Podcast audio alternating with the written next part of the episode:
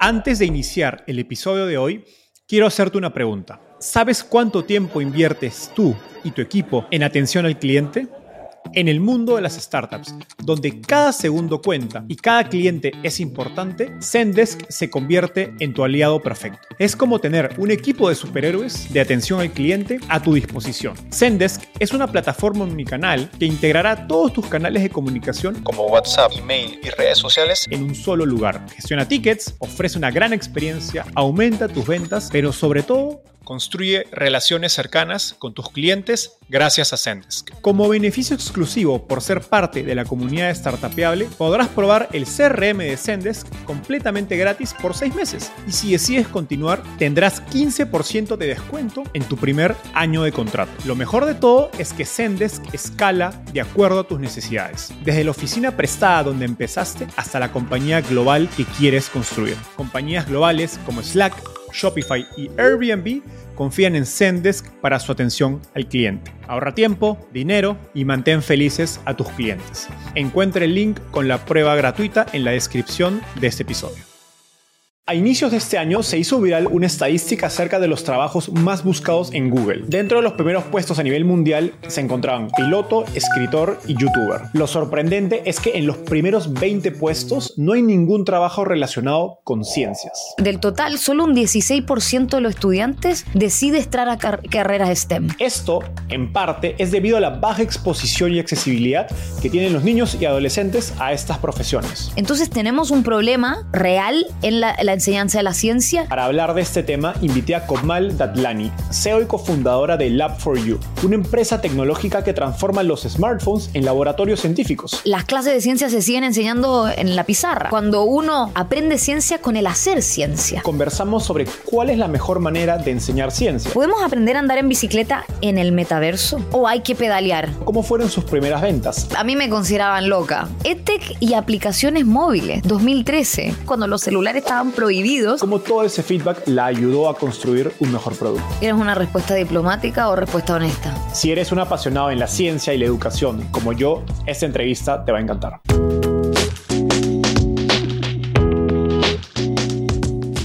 Hola, mi nombre es Enzo Cavalier y estoy convencido de que el emprendimiento con tecnología es una oportunidad histórica para resolver los problemas más grandes de Latinoamérica. En este podcast conversamos con los emprendedores, inversionistas y expertos detrás de las startups más impactantes de nuestra región para descubrir cómo empezaron, crecieron y levantaron capital. Si quieres recibir un resumen con lo mejor de cada entrevista, suscríbete a nuestro newsletter en startupeable.com. Hola Comal, ¿qué tal? Bienvenida al podcast. Hola Enzo, muy feliz de estar acá. Igualmente, ya, ya era tiempo. Sí. Empecemos con un poco de tu historia. Cuéntanos cómo llegaste al fascinante mundo de las startups. Sí, bueno, yo no sabía nada de startups. Yo estudié bioquímica en la Universidad de Chile. Soy chilena, hija de inmigrantes indios. No sabía ni siquiera lo que significa startup o emprendimiento o nada. Si yo estaba en el laboratorio, trabajé en la industria biotecnológica, investigación pero al mundo de las startups, fíjate que fue un cartel en la universidad de Startup Weekend que decía Startup Weekend Change the World in 54 Hours. Y habían algunos logos bonitos y algunos sponsors que iban a poner como pizza gratis. Entonces yo como estaba terminando mi magíster en bioquímica, voy al evento de Startup Weekend y había escuchado un poco de Corfo, de Startup Chile, y no sabía lo que significaba. Y ahí fue cuando entré al mundo de las startups. No sabía ni siquiera lo que era VC, Angel, y todo el mundo decía Angel y VC, VC, y yo decía, ¿qué fórmula química es VC? Fue un evento organizado por emprendedores de Startup Chile, porque estaban obligados a organizar ese tipo de eventos, eh, por eso el gobierno le estaba auspiciando con el programa, y yo participé y ahí conocí a mi socio, Álvaro José Peralta, eh, colombiano, lo conocí en Startup Weekend en la universidad. Y ahí partió Lab for You. Te engañaron con ese eslogan. Sí, me engañaron con el Change the World in 54 Hours, porque llevo varios años. Buen marketing del lado del gobierno chileno para tener más emprendedores. con mentiras, pero efectivo. sí, aunque creo que es el eslogan de Startup Weekend. Es una hackathon, ¿no? De que estás en un fin de semana y es un buen segue. Ahora, hablando justo de eso, llevas más de 10 años trabajando en la intersección entre ciencia y educación. Sé que no ha sido un camino fácil. ¿Cuáles dirías que son los problemas más llamativos de la educación o de la manera en que se enseña la ciencia en las escuelas que te mantienen pues motivada a emprender en este espacio? Sí, que me mantienen con la locura de seguir en esto. El problema en la educación científica y el problema en la educación STEM es un problema multifactorial. Y si bien llevo 10 años, los primeros años fueron mucho de entender el modelo, pivoteamos varias veces y de alguna forma es, sometimes you have to go slow in order to go fast in the future. Entonces fueron 10 años de muchísima preparación, de entender muy a fondo el problema y entender muy bien el mercado y los desafíos en la educación STEM, en la educación científica, y entender que Latinoamérica no es Estados Unidos. Yo traía muchas ideas de Estados Unidos, estuve con los Nearpods y estuve en una aceleradora en Estados Unidos y traer eso a Latinoamérica tipo copy-paste no iba a funcionar aunque los problemas eran los mismos. Los problemas pedagógicos de la enseñanza de la ciencia se sigue enseñando tanto en India, China, Estados Unidos, Europa, la ciencia de una forma teórica, F igual M por A, y no a través de la experimentación o de la indagación y de forma vivencial. Y si quieres hacerlo vivencial, necesitas equipamiento de laboratorio y puedes invertir millones de dólares en equipamiento de laboratorios que en Latinoamérica, cuando el 80% de los colegios son públicos, ¿cómo va a invertir millones de dólares en equipamiento de laboratorio? Inclusive es costoso para el Banco Mundial y el BID y los gobiernos. Entonces, si quieres cambiar el paradigma de la enseñanza a la ciencia y motivar a más estudiantes a tomar carreras STEM, es un problema multifactorial. Tienes el paradigma de los profesores, tienes los recursos. Según el BID, 80% de los colegios no tienen laboratorio. Enseñamos ciencia, física, química, biología a través de la teoría no a través de la experimentación, a través de la indagación. Tenemos problemas metodológicos y pedagógicos. Tenemos problemas disciplinares. Yo he conocido a lo largo de los últimos 10 años profesores y profesoras de física que no entienden cómo graficar en un acelerómetro y la diferencia entre rapidez y velocidad y distancia de desplazamiento. O sea, hay problemas disciplinares en muchos de nuestros profesores en Latinoamérica. Y después va a las escuelas privadas que tienen problemas similares a los que vemos en otros países, pero siguen siendo muchos desafíos. Eso es un problema multifactorial con muchas aristas y poder mapearlas todas, entenderlas todas y poder realmente tener impacto en la educación es lo que nos ha costado, por lo menos yo diría los primeros 6, 7 años de la FroYou. Hablando de escuelas privadas, yo fui a una escuela privada, digamos, de clase media, y creo que tuve una experiencia muy diferente con STEM en general. Por un lado, en matemáticas, recuerdo tenido un profesor muy especial que hasta ahora me acuerdo de su nombre, se llamaba Max. Y bueno, hizo que las Max. Exacto, hizo que las matemáticas me encanten. Él era muy divertido, le disfruté. Bueno, en la escuela, en la universidad estuvo más difícil, pero igual creo que partí de una buena base, digamos, motivado en cambio, en física fue todo lo contrario. No, solo uno, sino dos o tres profesores que fueron, no voy a decir malos, pero la verdad es que no eran los profesores más engaging, como se dice en inglés, o que te motivaban más a aprender. Y eso generó que yo mismo descarte la posibilidad de estudiar ingeniería, estudié economía. ¿Qué dice la ciencia de la pedagogía acerca de cómo es mejor enseñar ciencias? Sí, tu experiencia en física, química y biología es la misma experiencia de muchos, tanto en escuelas privadas como públicas. La evidencia pedagógica, o sea, cuando uno habla de evidence-based pedagogy, ¿Qué significa? Hay estudios de académicos y de RCTs, de Randomized Control Trials, que se han hecho a lo largo de los años, que donde hoy día ya sabemos que la teoría solamente no funciona per se. Uno necesita el aprendizaje basado en indagación. Entonces, evidence-based pedagogy. Hay estudios, hay análisis pedagógico, de hecho hay inclusive papers que hablan de los cambios de paradigma en los profesores, de eh, por qué nos cuesta a los profesores de ciencia cambiar tanto. Es un desafío epistemológico de la enseñanza de la ciencia que hoy día todavía no podemos derribar. Las clases de ciencia se siguen enseñando en la pizarra, las fórmulas, cuando uno aprende ciencia con el hacer ciencia. ¿Qué significa el hacer ciencia? Uno experimenta, tiene una hipótesis, indaga, se hace preguntas, donde las preguntas son más importantes que la respuesta. Y esto te lo dice la indagación que lleva eh, estudio de, de los últimos 50 años en pedagogía de la ciencia. Si tú le preguntas a cualquier experto en didáctica de la ciencia que les hable de indagación científica, te dice que las preguntas son más importantes que las respuestas y se ha estudiado esto en los últimos 50 años. Y fíjate que cuando hablamos de inteligencia artificial, las preguntas son mucho más importantes, ¿no? El prompting, ¿qué significa el prompting? Entonces, la indagación científica lo ha sabido por muchos años. Hay evidencia pedagógica Entonces, ¿por qué seguimos enseñando de la misma manera siempre en las escuelas por los últimos 50 años cuando hay evidencia pedagógica? Y ahí está el cambio de paradigma. El cambio de paradigma de los profesores, de las profesoras, el cambio de paradigma del sistema, de que hay que pasar currículum, hay que pasar currículum porque es lo que exige el ministerio. ¿Y qué pasó con el desarrollo de habilidades? Entonces tú vas a ver en tu propia experiencia, en la mía y en la de miles de profesores, profesoras, estudiantes a lo largo del mundo, que todavía hoy día se enseña física, química, biología de forma teórica, inclusive en los colegios que tienen laboratorios. Entonces, ¿cómo cambiamos el paradigma? Es ahí Lab for You.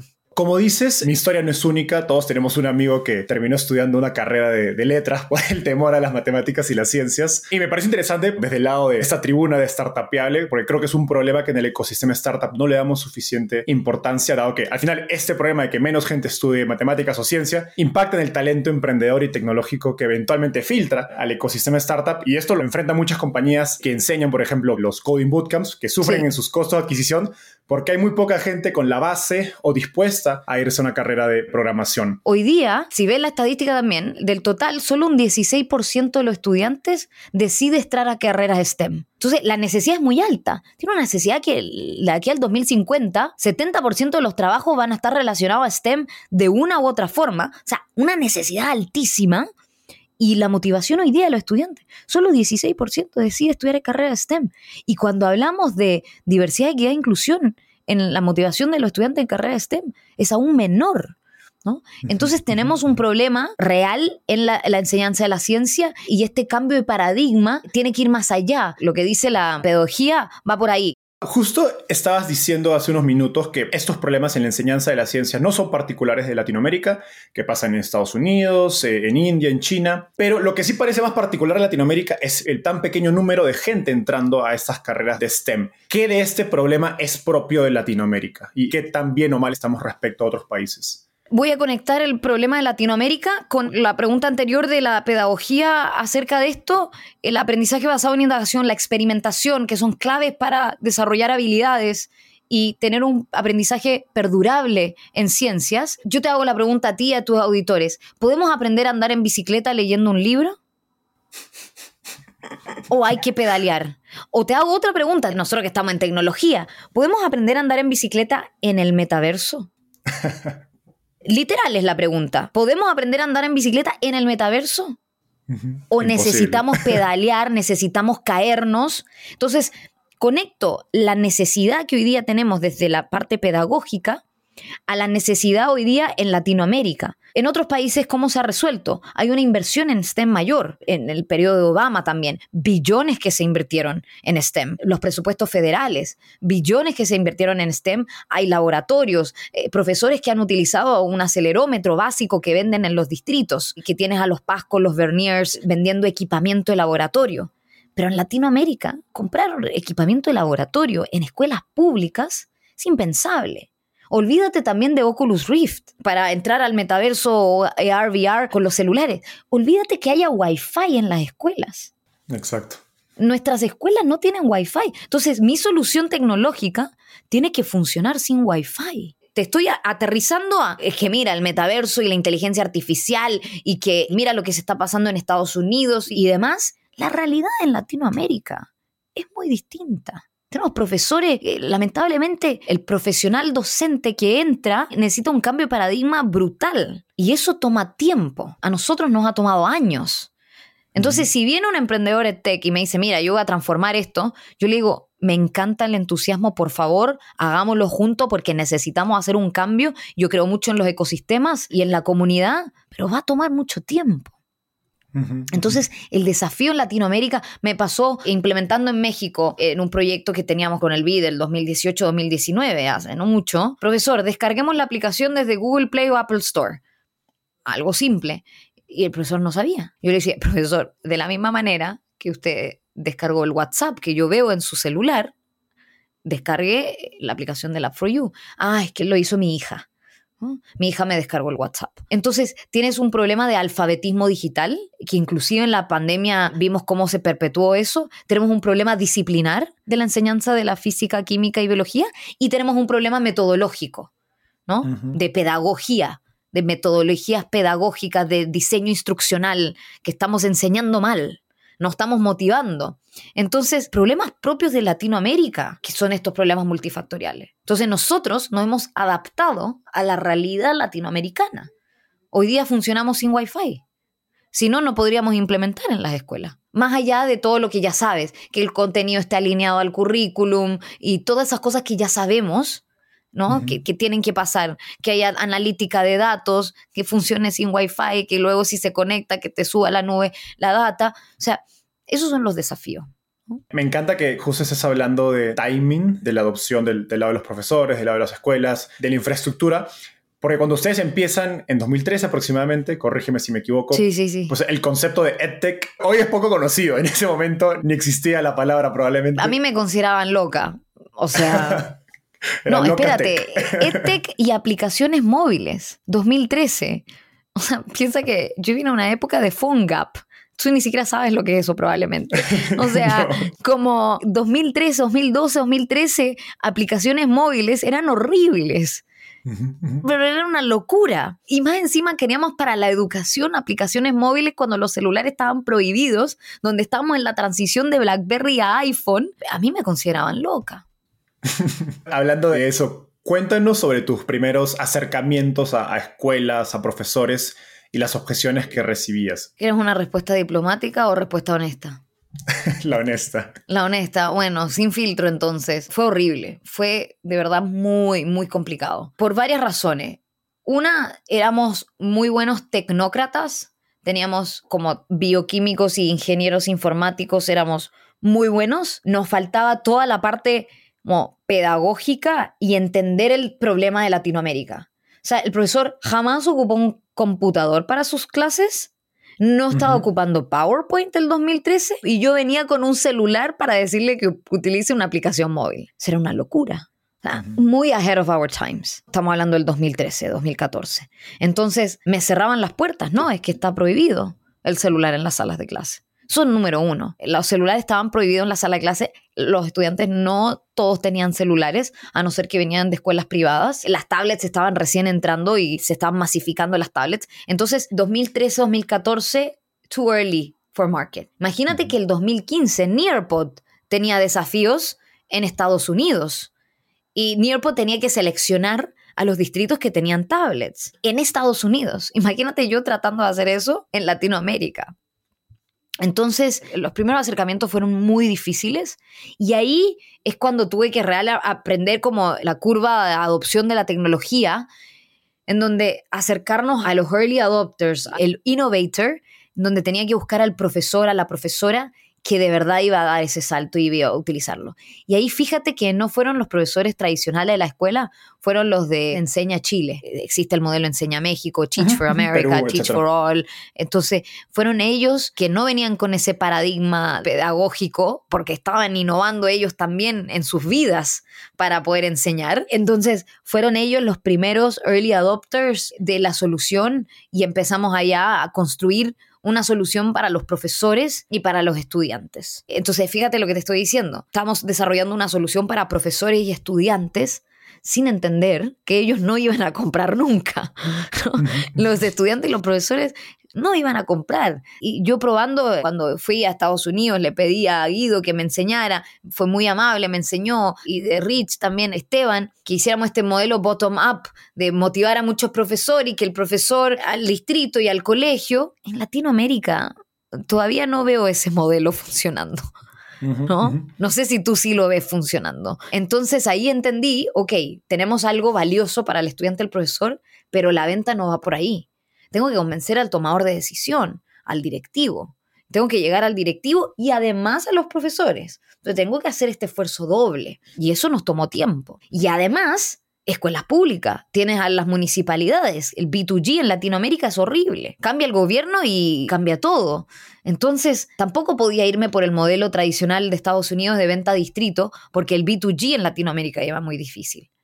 Entonces, ahí los primeros clientes fueron escuelas privadas o escuelas con presupuesto para esto, escuelas innovadores con presupuesto para esto. Para quienes nos escuchan, Guido es Guido Kowalski, el CEO y cofundador de Nearpot. Nearpot es una compañía de emprendedores argentinos de EdTech que tuvo mucho éxito en Estados Unidos y Esteban Sosnik es eh, socio de Rich Capital, uno de mis jefes dentro de Rich.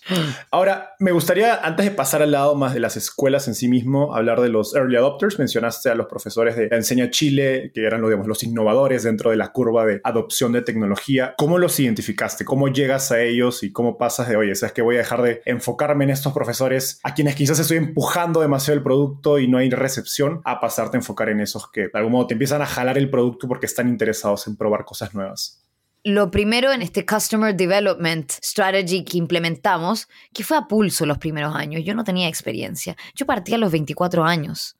O sea, fue mucho de a pulso, de estudiar, de escuchar cómo lo hacían otros e ir implementando. Estudié un montón. Todos los fines de semana veía los videos de Y Combinator, me leía los libros de Lean Startup. O sea, tuve que estudiar muchísimo una recomendación para todo emprendedor en etapa temprana, como yo bioquímica, más encima yo no tengo un MBA y también cuando hablaba con algunos MBA tampoco sabían, no sabían de lo que yo necesitaba. Probablemente sí manejar un flujo de caja y un PNL, pero no todo lo que estábamos haciendo para validar.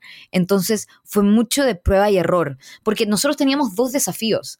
Un desafío de probar nuestra tecnología con los early adopters pero también tenemos un desafío tecnológico. Piensa que estamos utilizando los sensores del celular. ¿Qué es lo que hace la For You? La For You hoy día transforma los celulares en instrumentos de laboratorio. Estamos utilizando los sensores del celular, la cámara, el giróscopo, el acelerómetro y diseñando experimentos de física, química y biología. Entonces, tenemos un desafío tecnológico acá para abarcar cobertura curricular en ciencia que sea experimental.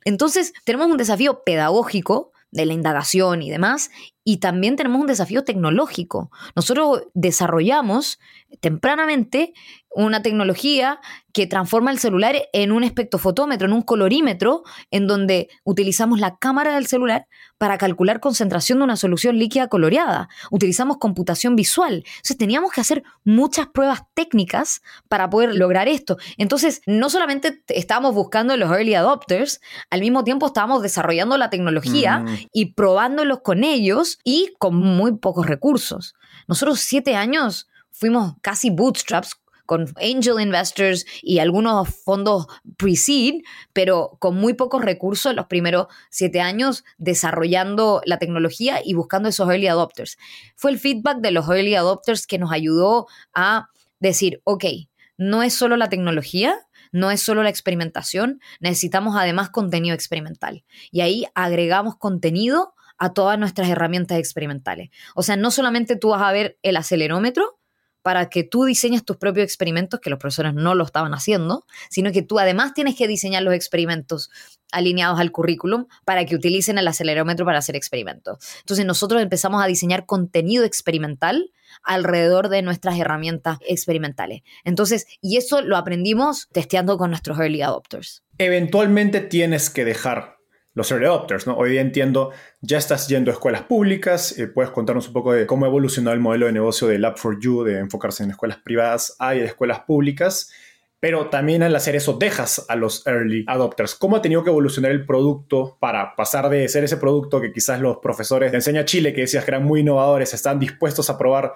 me imagino una versión MVP con muchos errores, muchos problemas, a, bueno, un maestro de escuela pública que quizás tiene una tolerancia menor, como mencionabas, ¿no? Había, había que ayudarlos a descargar la aplicación.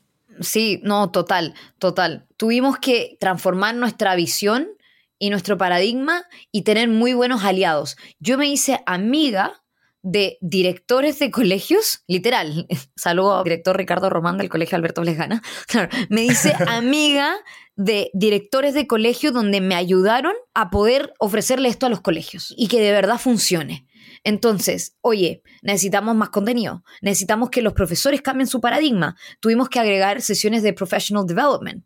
No era solamente entregar el software, sino que era entregar el soporte. Nosotros armamos el rol de Teacher Success, no Customer Success.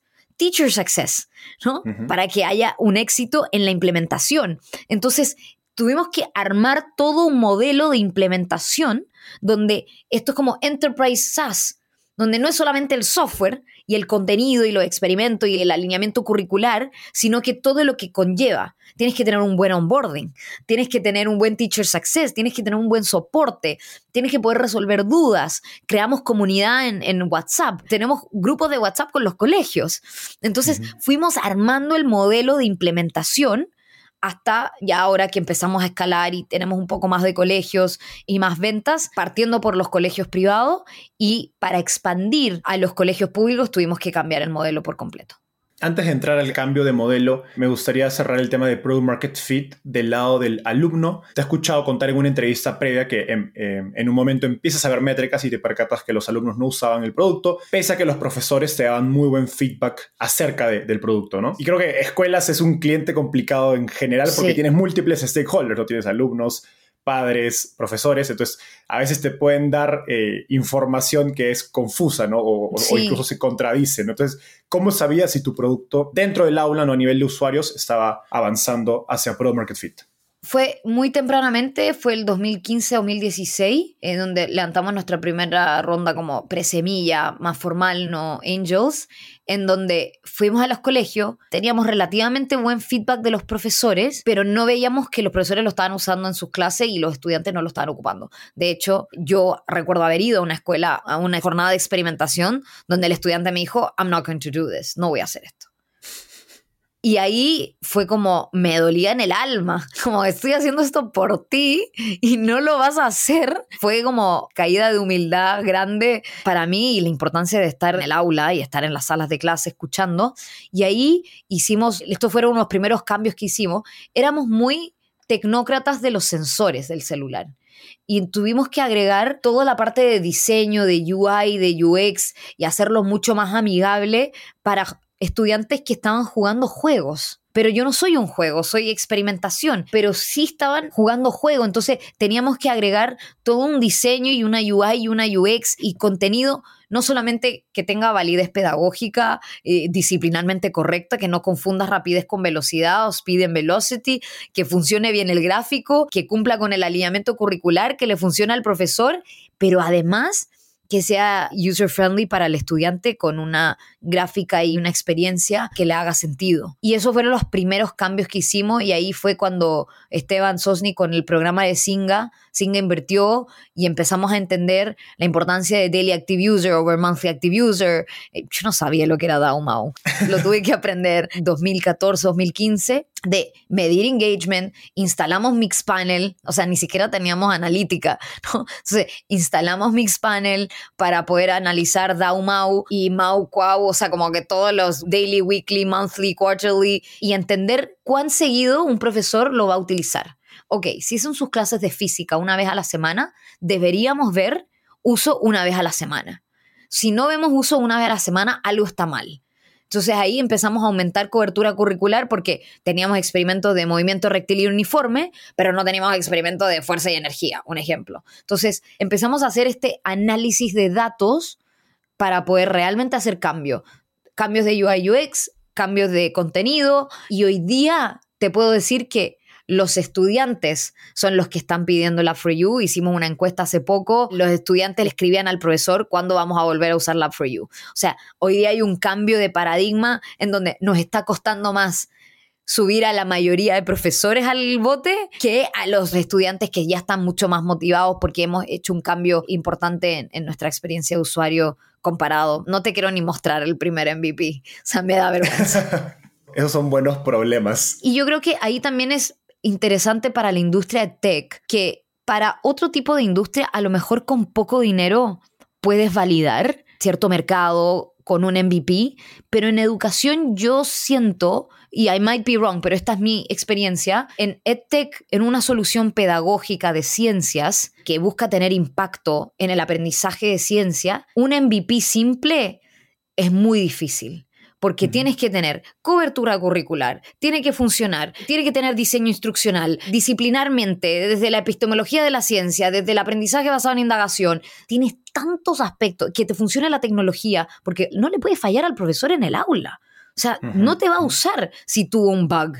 ¿no? Entonces, creo que en educación y en biotech no puedes jugar con el aprendizaje de los niños. Esto no es una herramienta de gestión que en Latinoamérica hay edtechs que son herramientas de gestión o finanzas, qué sé yo, para colegios, que sí, no hay un impacto pedagógico, son de gestión, rostering, eh, listado, data, pero cuando uno habla de impacto pedagógico eh, y de aprendizaje, eh, yo creo que el desafío es más grande. Y por eso hicimos el RCT que hicimos, ¿no? De acuerdo, sobre todo en el contexto de las áreas reguladas de educación, ¿no? como educación K12 o educación básica y educación superior, donde hay más requerimientos para llevar un producto al mercado. Quizás en educación más para el trabajo, cuando vendes directo al consumidor, se pueden utilizar MVPs más sencillos porque hay gente que igual va a estar dispuesta a probarlo. Ahora, Mencionaste algo interesante en tu respuesta anterior en torno a los videojuegos, que me parece un punto donde me gustaría hacer doble clic. Y decías que los estudiantes están acostumbrados a videojuegos y tu experiencia de usuario del App4U en una versión MVP no estaba a ese nivel. Yo siento que eso es cada vez más la regla, porque los chicos y chicas están más acostumbrados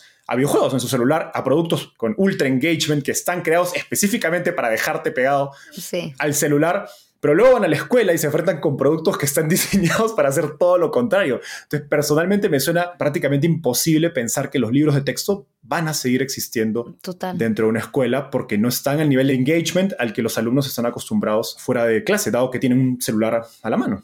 Claro, y ahí tienes otro paradigma. ¿Qué pasa si el profesor está en contra de los juegos?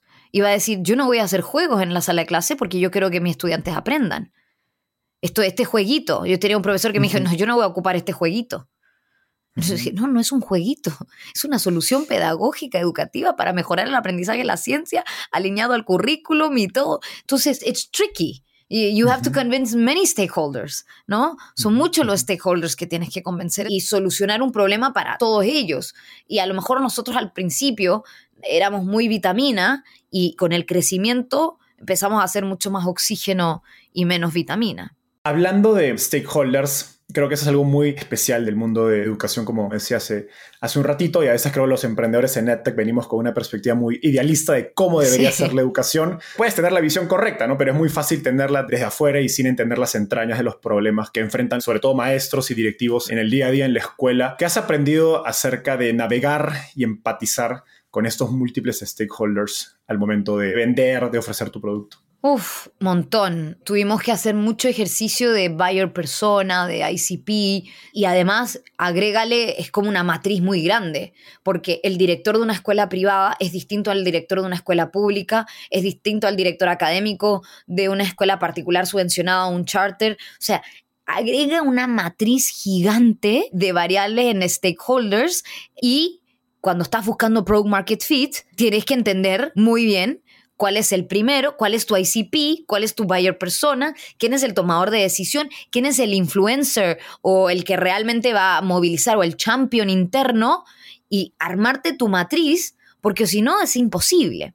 Entonces nosotros tuvimos que hacer ese, ese análisis de, ok, escuela privada, estos son los dolores del director, porque además tiene los padres de familia que están pagando una millonada, entonces tenemos que tener esto para la escuela privada, para la escuela pública, es, es esto otro.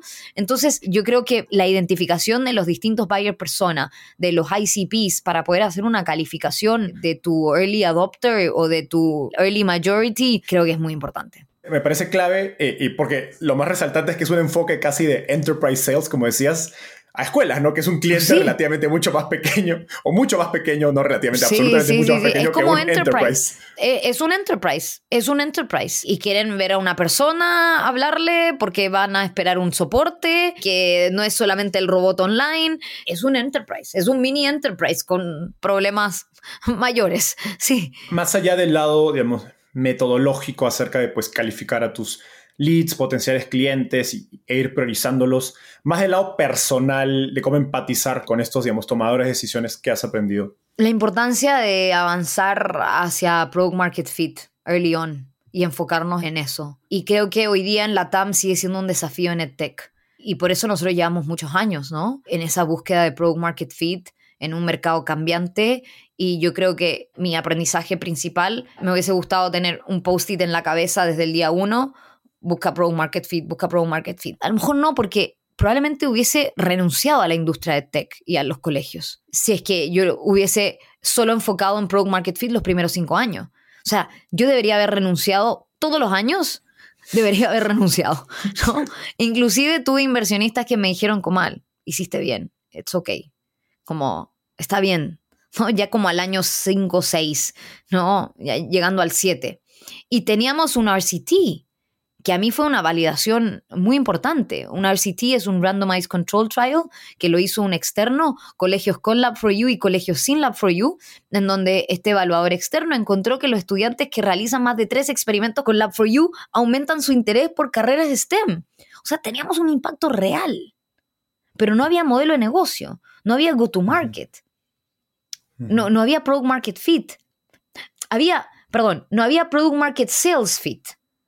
Porque Product Market Fit y Product Impact Fit había. O sea, si tuviese que inventar Product Impact Fit, mil por ciento. Pero Product Market y Sales Fit no había. Eso yo creo que uno de los aprendizajes principales. De entender bien que es, yo pensé que el Product Impact Fit era suficiente. Y estuve muy equivocada. Era el paso número uno, que nos tomó muchos años. Y el paso número dos es el Product Market Sales Fit, eh, que es lo que hoy día estamos trabajando y que hemos estado trabajando en los últimos tres años. Más allá de esa validación externa del RCT, del Randomized Control Trial, ¿por qué decidías no renunciar? Yo creo que es una pregunta muy de las entrañas del emprendedor. ¿Por qué sigues si tienes tantos problemas? ¿Por qué sigues si no te pagas sueldo? ¿Por qué sigues si podrías estar trabajando en Google como Product Manager y ganando muchísimo más? ¿Por qué sigues si los clientes no te compran? ¿Por qué sigues si el producto no funciona? ¿Por qué? ¿Por qué siguen los emprendedores? Cuando todo está en contra de ellos. Estadísticamente hablando, el 99% de las startups falla. ¿Por qué sigues?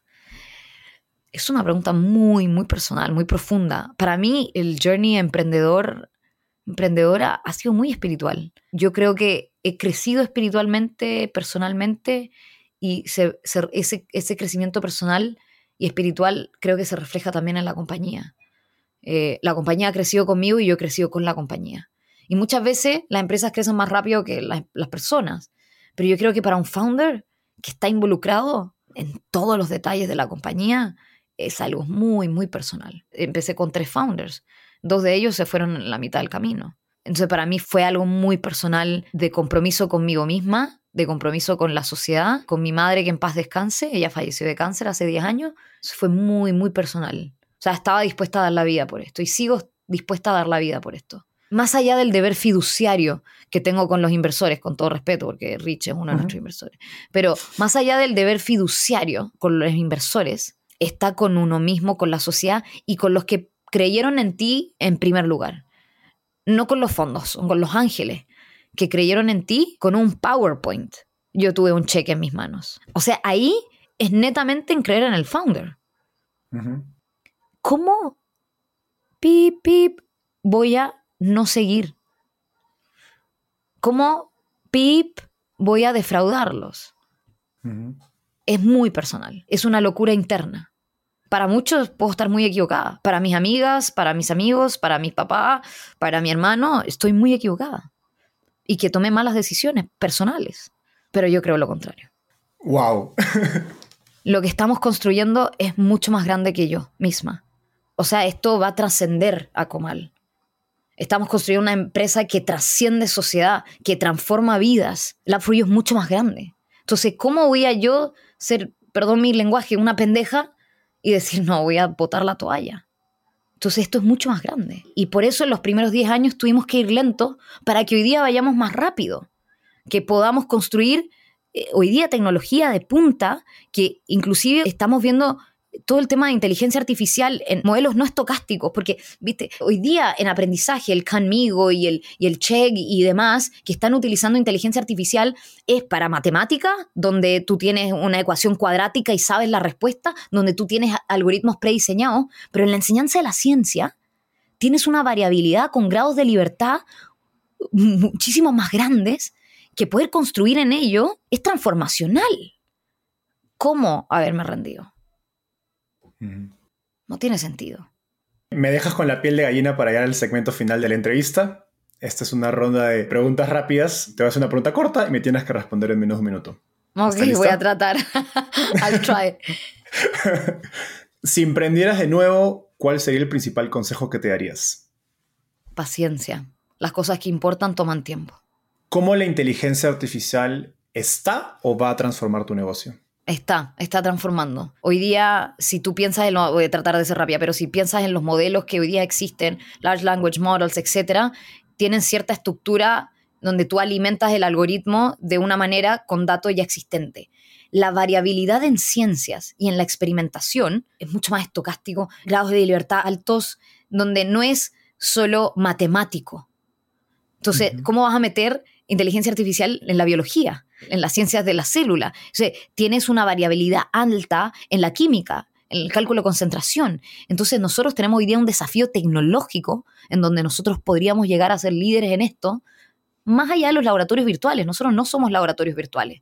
Nosotros somos laboratorios reales donde los estudiantes experimentan. Entonces, ahí, más allá de los modelos de aprendizaje, para poder dar retroalimentación, retroalimentación a los estudiantes, a los profesores, yo creo que la innovación va a ir por ver cómo la inteligencia artificial va a poder realmente transformar la educación en ciencias, más allá de un modelo prediseñado existente que matemática y coding te lo permite, pero en ciencia es mucho más complejo. Así que estoy muy motivada por el abanico que se abre y la expansión de conocimiento que podríamos llegar a generar desde Lab 4 U para el aprendizaje de la ciencia. Lo dices porque en ciencia los resultados son más aleatorios, ¿correcto? Claro. Versus matemáticas o programación donde son más definidos. Eh, claro, entonces tú tienes muchas variables. Entonces vas a tener variables independientes, independientes, vas a tener experimentos donde en realidad tú también buscas patrones, si la energía potencial aumenta o disminuye, pero a un estudiante le puede dar 2.3, a otro 2.2 y a otro 2.1 y cierto dentro de este marco, pero si tú alimentas al modelo y dices, no, tiene que ser 2, ¿no? Como vas a tener que poder dar, igual que en una regresión lineal, con un R cuadrado 0,999999, cercano al 1, vas a tener que realmente tener buenos modelos para poder alimentar bien sin que tú le digas al estudiante que este experimento estuvo mal, porque no es así. Es el resultado del experimento y esa es la belleza de la ciencia y de la experimentación. Entonces, tú quieres que el estudiante se equivoque y que pruebe de nuevo. Entonces, ahí tenemos que jugar un rol eh, estratégico en la enseñanza de la ciencia para poder seguir con la indagación, seguir con el proceso de aprendizaje sin oprimir la creatividad científica experimental con modelos preexistentes. ¿Cómo se está preparando tu equipo para adoptar herramientas de inteligencia artificial? Hasta el momento en Lab4U estamos en una dictadura de comal. No, mentira. Entonces, está todos obligados. No, mentira. A todo el equipo les ofrecemos herramientas de aprendizaje, están todos eh, suscritos a Platzi, somos clientes de Platzi y otras soluciones con harto estudio y liderando con el ejemplo. O sea, yo estoy liderando con el ejemplo, estoy estudiando, lo estoy llevando el equipo y estamos teniendo sesiones de trabajo, no solamente desde la tecnología, que ya está la motivación per se, sino que también nuestro equipo de educación, de pedagogía, nuestro equipo de Teacher Success, nuestro equipo comercial, o sea, están todos hoy día transformándose porque es la oportunidad para trabajar 10x en tu capacidad humana. Entonces, eh, tu talento en esteroides con AI. O sea, si no lo estás aprovechando, estás muy mal es ayuda como esteroides, pero legal. Así que aprovechenla. Sí, sí, sí, sí, total, total, total. Finalmente, Comal, ¿qué te gustaría cambiar del mundo de las startups en Latinoamérica? Vamos en un buen camino. Tú has visto la transformación en los últimos años. Yo diría que lo que me gustaría cambiar siendo una founder mujer, una CEO y co-founder mujer, me gustaría ver más mujeres CEOs. No solo co-founders, que sé que hay varias, me gustaría ver más mujeres CEOs, co-founders. Eso me gustaría para Latinoamérica en el ecosistema de startups. Comal, eso fue todo por hoy. Ha sido una gran charla. Gracias por la apertura y, sinceridad. no, feliz. Bye. Feliz. Un abrazo, un saludo.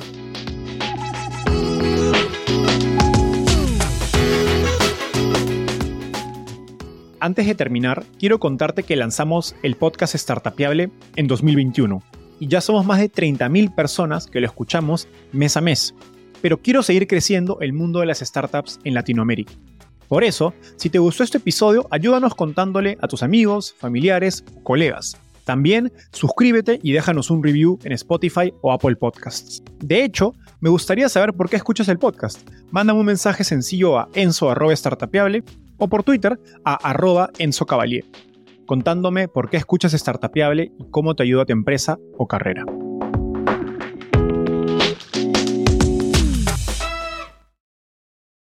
Este es un podcast producido por Explora.